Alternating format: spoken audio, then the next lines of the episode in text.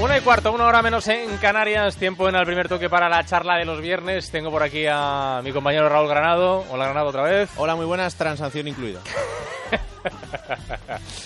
bueno, al otro lado del teléfono tenemos al compañero de cuatro desplazado a Marruecos, Diego Miguel Fernández. Hola Diego, buenas noches. ¿Qué tal, Oscar? Muy buenas noches. ¿Cómo estás? ¿Todo bien? Bien, bien, bien, por aquí ya, contando las horas para que llegue la final. Así me gusta. Y tenemos también a nuestro compañero en Miami, en Bean Sports, eh, Nacho García. Hola Nacho, buenas noches. ¿Qué tal, Oscar? ¿Cómo estáis? Saludos para todos. ¿Nos das envidia o no? Bueno, eh, está ya florando ¿eh? el invierno de Florida. Aquí ya hemos tenido que sacar alguno la sudadera. La chaquetica, no mucho ¿no? más, la chaquetica, tampoco, pero- la chaquetica. Es increíble. la o sea, esta gente falta me gana por goleada. Uno en, en Miami, el otro en Marrakech, que es una ciudad espectacular también. Y Granada en San Sebastián de los Reyes. San Sebastián de los Reyes, Sí en el que- polígono este.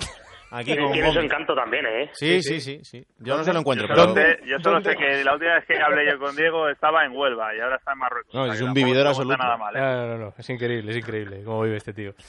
Bueno, oye, Mundial de Clubes, mañana final, eh, Real Madrid, San Lorenzo. Ahora hablamos de lo de mm, los temas así más polémicos, pero vamos a empezar hablando de fútbol. Eh, ¿Opciones eh, para San Lorenzo o le damos ya directamente un casi 100% al Madrid?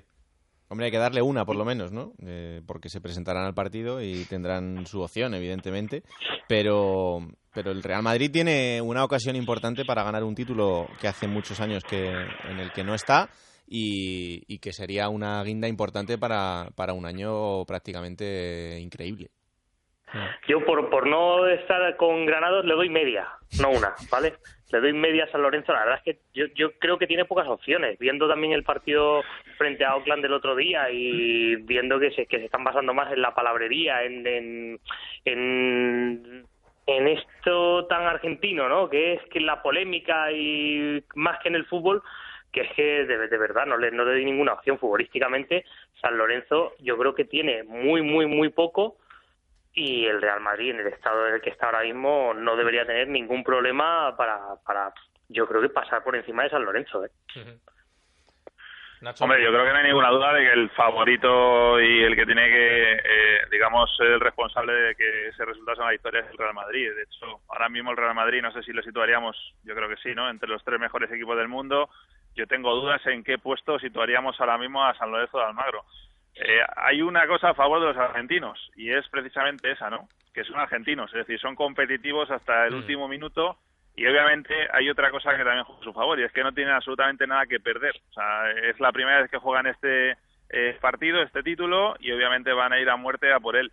Pero vamos, todo lo que no sea que el Madrid la esté levantando mañana después de los 90 minutos, y digo de los 90 minutos, ¿eh? ni prórroga ni nada, todo lo que no sea eso sería un chasco enorme. Esta cosa ya sabéis que el destino es muy caprichoso y cuando sacas pecho a veces te lo hunden, ¿eh? Ya, pero es que esta vez es muy complicado. Es que el Real Madrid está en un estado que es muy difícil que haya un equipo top que le ponga las cosas difíciles, pero si encima ya nos vamos a, un equipo como San Lorenzo, que evidentemente eh, pues tiene la categoría que tiene y que hay que tenerlo en cuenta en, en la Liga Argentina, pero, pero aquí, pues en el nivel actual del Real Madrid es, es muy, muy complicado que este equipo le pueda hacer algo. Luego, bueno, estamos hablando de un partido de fútbol, estamos hablando de 90 minutos y cuando el balón empiece a rodar, pues, pues veremos, pero no me imagino un escenario fatídico para el Real Madrid esta vez.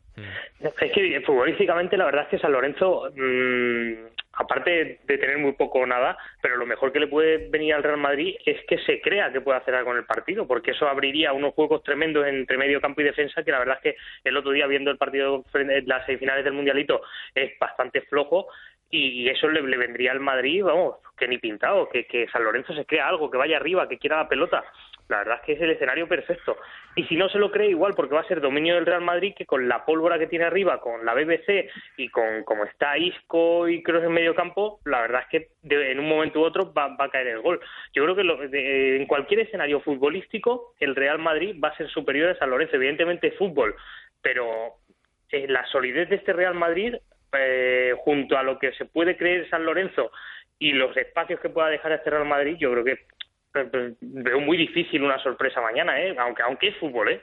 y nunca se sabe, pero es dificilísimo, la verdad.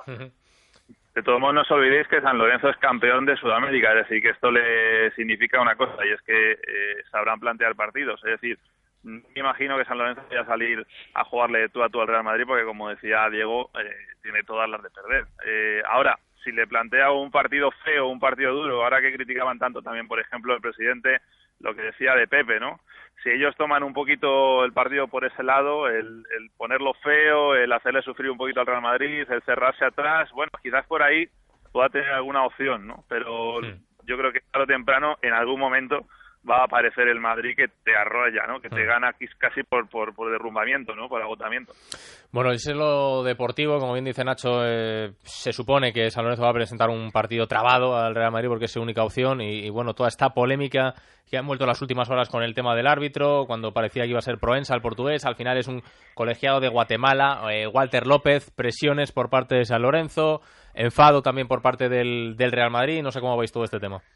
Bueno, me parece que, es un poco pues, lo que tú hablabas antes con, Burgos, ¿no? El pensar que un árbitro vaya a favorecer a uno de los dos equipos en, este tipo de partidos me parece de locos. Eh, bueno, el presidente de San Lorenzo ha decidido tener esta estrategia y, a ir al, recurso fácil de soy el equipo pequeño y el Real Madrid tiene mucho poder y por ahí eh, voy a intentar eh, que no pase y al final ha, ganado una batalla que, ya te digo, me parece absolutamente absurda, porque pensar que Pedro Proensa va a favorecer en algo al Real Madrid, pues bueno, pues en fin, si Matías Lamens lo quiere pensar, que lo piense.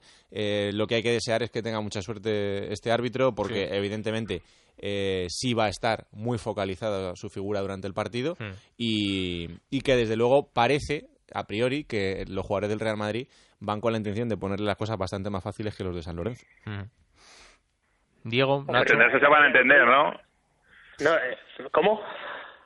Digo que entenderse se van a entender, no hay problema de idioma esta vez con el tema ninguno de los dos equipos.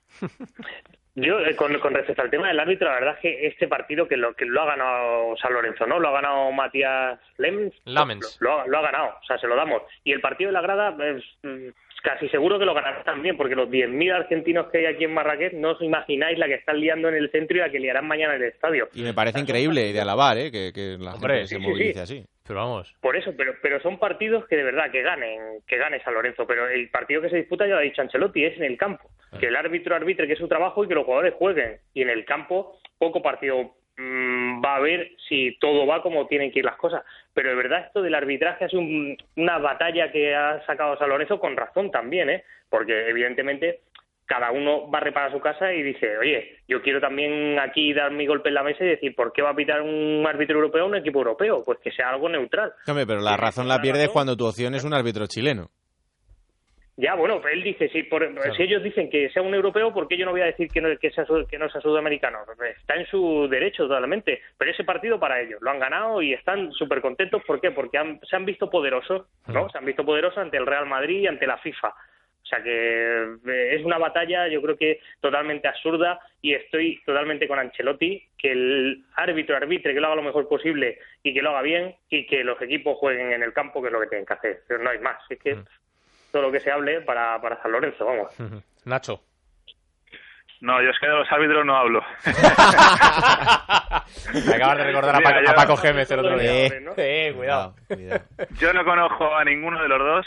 Eh, de verdad que me parece que el papel del árbitro, salvo que la líe absolutamente eh, en el partido y sea un escándalo, creo que no va a tener ninguna influencia. O sea, la influencia de si el árbitro tiene una bandera u otra eh, puede ser la misma que si la pelota es roja, azul o blanca. Creo que no influye para absolutamente nada, salvo, eso sí, que sea escandaloso y de repente haya un, pues no sé, acciones raras, ¿no? Y que en ese partido trabado del que hablamos de San Lorenzo, pues de repente haya acciones quizás de tarjeta y no se muestren y demás, pero si es un árbitro, eh, quiero decir, eh, hemos dicho que de Guatemala, ¿no? Al final, pues, eh, bueno, vale, pues como cuando vamos al Mundial, ¿no? Tarjeta y no se muestren y demás, pero si es un árbitro eh, quiero decir, eh, hemos dicho que de Guatemala, ¿no? Al final, pues, eh, bueno, vale.